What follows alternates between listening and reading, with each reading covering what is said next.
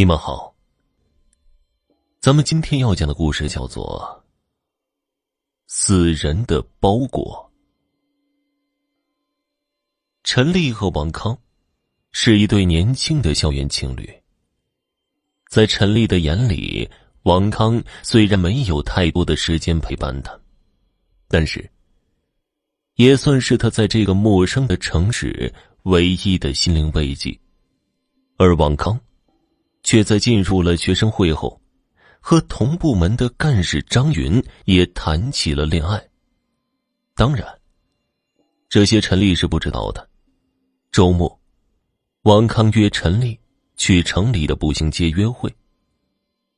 热恋中的人在一起的时候，总容易忽视时间的飞逝。等他们意识到该回去的时候，已经是晚上十点了。现在回去寝室会关门，陈丽又不愿意去酒店，两人便只能找个网吧玩一夜，反正明天可以睡一天的。陈丽开启导航，手机上显示最近的网吧也需要步行两公里，怎么会这么远呢？最近的网吧距离都有两公里路。那我们走去吧，一时半会儿也打不到车。虽然闹市区没有网吧，有些奇怪，但两个人都没有深究，手牵手跟着导航的提示一路走着，也有些小浪漫。走着走着，路边的路灯越来越少，路上也变得渺无人烟。陈丽心里有些打怵，这导航是不是不太对呀？陈丽紧紧捏着王康的手说道：“不知道啊，怎么大都市还有这种鬼地方？”王康也皱着眉头说道：“是啊，明明是大都市，离开闹市区也就十几分钟的步行路程，怎么还有这么荒僻的地方？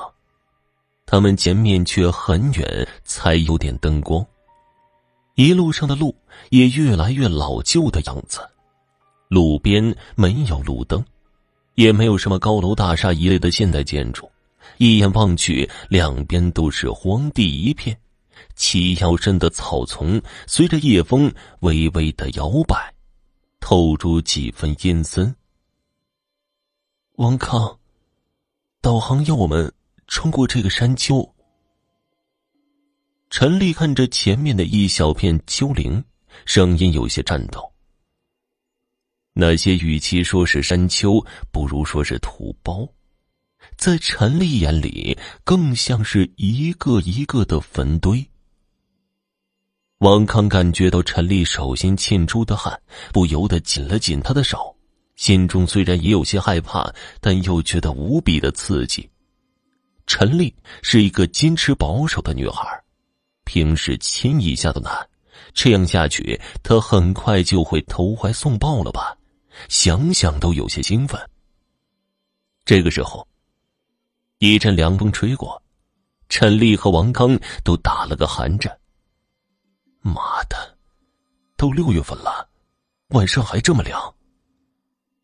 王康忍不住爆了句粗口。他仔细打量了一下周围的环境。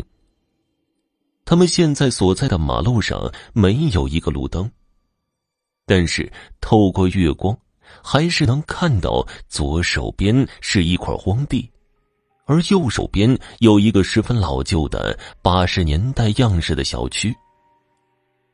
很奇怪，明明月光也很朦胧，这个小区却清晰可见。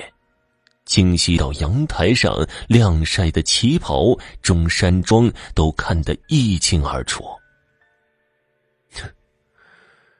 这小区是养老院吧？王康冷笑说道。王康牵着陈丽一步步的往前走着。不知道为什么，气氛变得越来越诡异。走在这条路上，他感觉到一股强烈的胸闷。越往上走，这种感觉就越是明显。两个人谁也不再说话。突然，陈丽停下了脚步。王康，这个小区没有一点光，现在才十点多。王康也愣住了，背后不由得冒出些冷汗。陈丽忍不住一直打量着这个小区。当他的视线停留在一栋楼的阳台上时，他看到一个穿着旗袍、披头散发的女子正靠着阳台望着他们的方向。有人住的吗？陈丽才想到这里，忽然感觉那女人对着他诡异一笑。这么远的距离。他连那女人的脸都看不清，怎么看得清她的表情呢？可是，他就是这样感觉到的。那个女人飘飘忽忽，身上透着凄厉和诡异。他赶紧回过头，跟着王康。这个时候，又看到面前的土包，每一个土包上面似乎都飘着一个残影。多半是人的形状，面上五官空洞洞的对着他，啊有鬼！陈丽发出惊恐的尖叫，拉起王康就往外跑。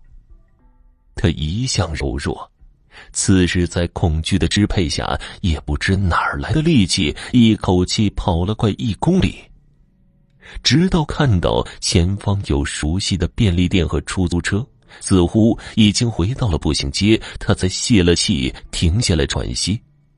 这个时候，王康突然挣脱了他的手。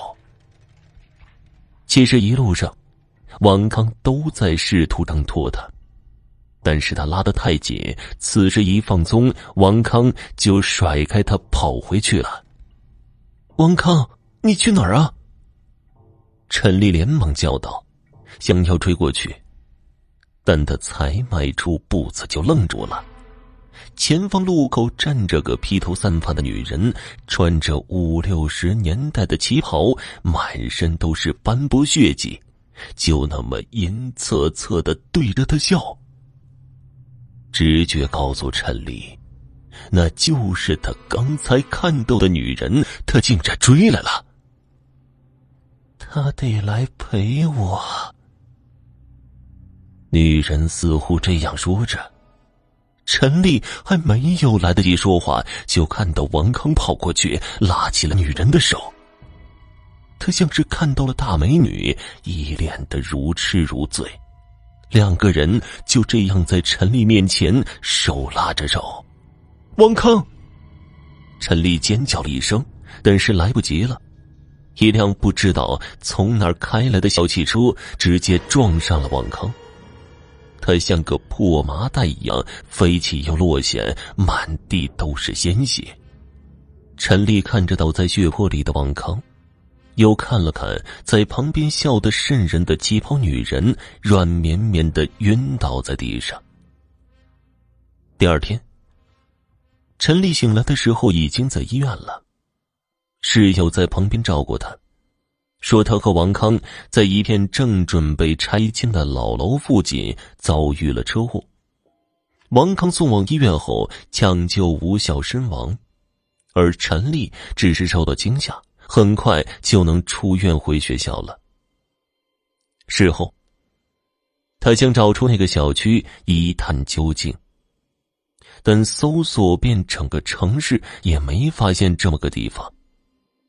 那天看到的到底是哪里呢？陈丽，你的快递。室友回来的时候扔了一个包裹给陈丽，谢谢啊。陈丽狐疑的接过，心想自己近期没买什么东西啊，难道是谁送的吗？边想着边拆开这个薄薄的文件袋，里面只有一张旧报纸。看上去是五六十年代的纸张，已经发黄发脆了。报纸头版加粗的字体写着：“清河欧阳倩凶杀案告破，女教师身中八十刀，只因发现丈夫在外偷情并生子。”报纸详细报道了残过程。死者欧阳倩，因为发现丈夫在外偷情，并且有了私生子，和丈夫挑明后，被丈夫和情妇联合杀死，身中八十余刀，现场相当惨烈。此时，她已经有了身孕。不久后，她的丈夫和情妇死于一场追尾事故，案子这才完结。报纸上附有几张黑白照，因为年代久远，大多数已经模糊不清。唯一能分辨的就是死者的半身照，那是个端庄的女人，穿着旗袍，黑色长发梳得一丝不苟。哎，这，这不就是那天看到的女人吗？陈丽大脑一片空白，她真的见鬼了。可是自己居然活了下来。他脑中灵光一闪，立刻拨通了王康生前的兄弟刘凯的电话。刘凯，你告诉我，王康是不是做过什么对不起我的事儿？啊啊！这个虽然王康已经走了。但既然你问起了，我也老实和你说吧。确实，王康，他他还有一个女朋友，已经发展到了很亲密的程度。之前我也一直劝他来着。刘凯还在电话里不停的交代些什么，可是陈丽已经完全听不见后面的话了。报纸上那个面容模糊的女人似乎对他笑了一下。